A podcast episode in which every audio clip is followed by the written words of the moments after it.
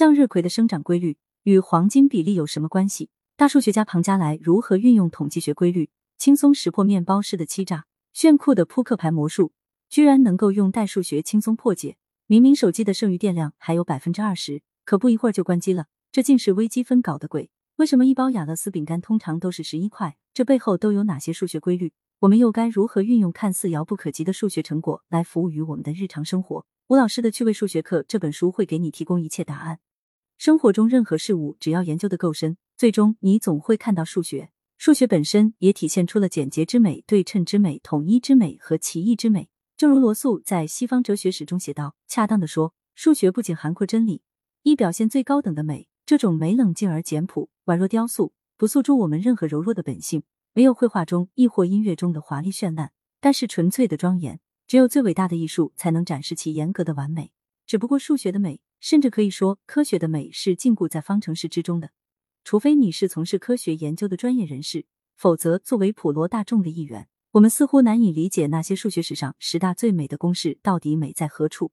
虽然数学不是自然科学，但是它却是自然科学之基础。也无怪乎高斯、米斯拉、爱因斯坦、伽利略、培根等人会说，数学是科学的皇后，数学是人类的思考中最高的成就。纯粹数学，就其本质而言，是逻辑思想的诗篇。自然界这部伟大的书是用数学语言写成的，数学是打开科学大门的钥匙。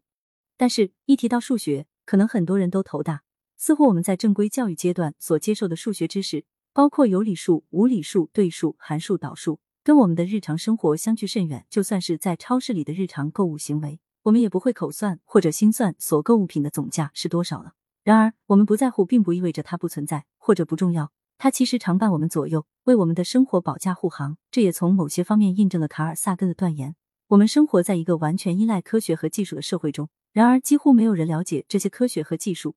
当然，我们学习和了解数学，并不单纯的是指要学习解题方法，找到某个数学题的解，而是要学会数学思维，并且用数学的眼光看待周围的事物。因为数学不仅让我们得以看见、触摸宇宙中隐形的规则。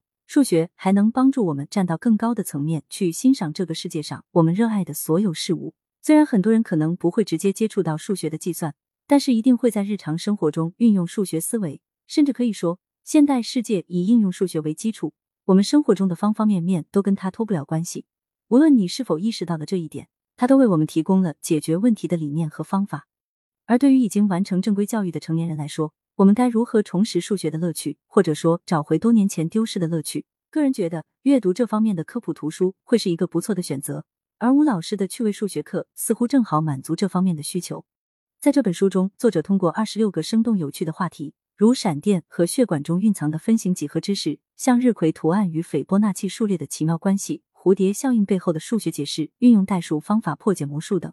向我们展示了运用数学思维理解问题、分析问题，并最终解决问题的全过程，进而为我们打开了隐藏在暗处的数学之门。就像作者在本书最后写到的那样，数学是最终极的万能钥匙。如果你能学会如何运用，那它能解决几乎任何问题。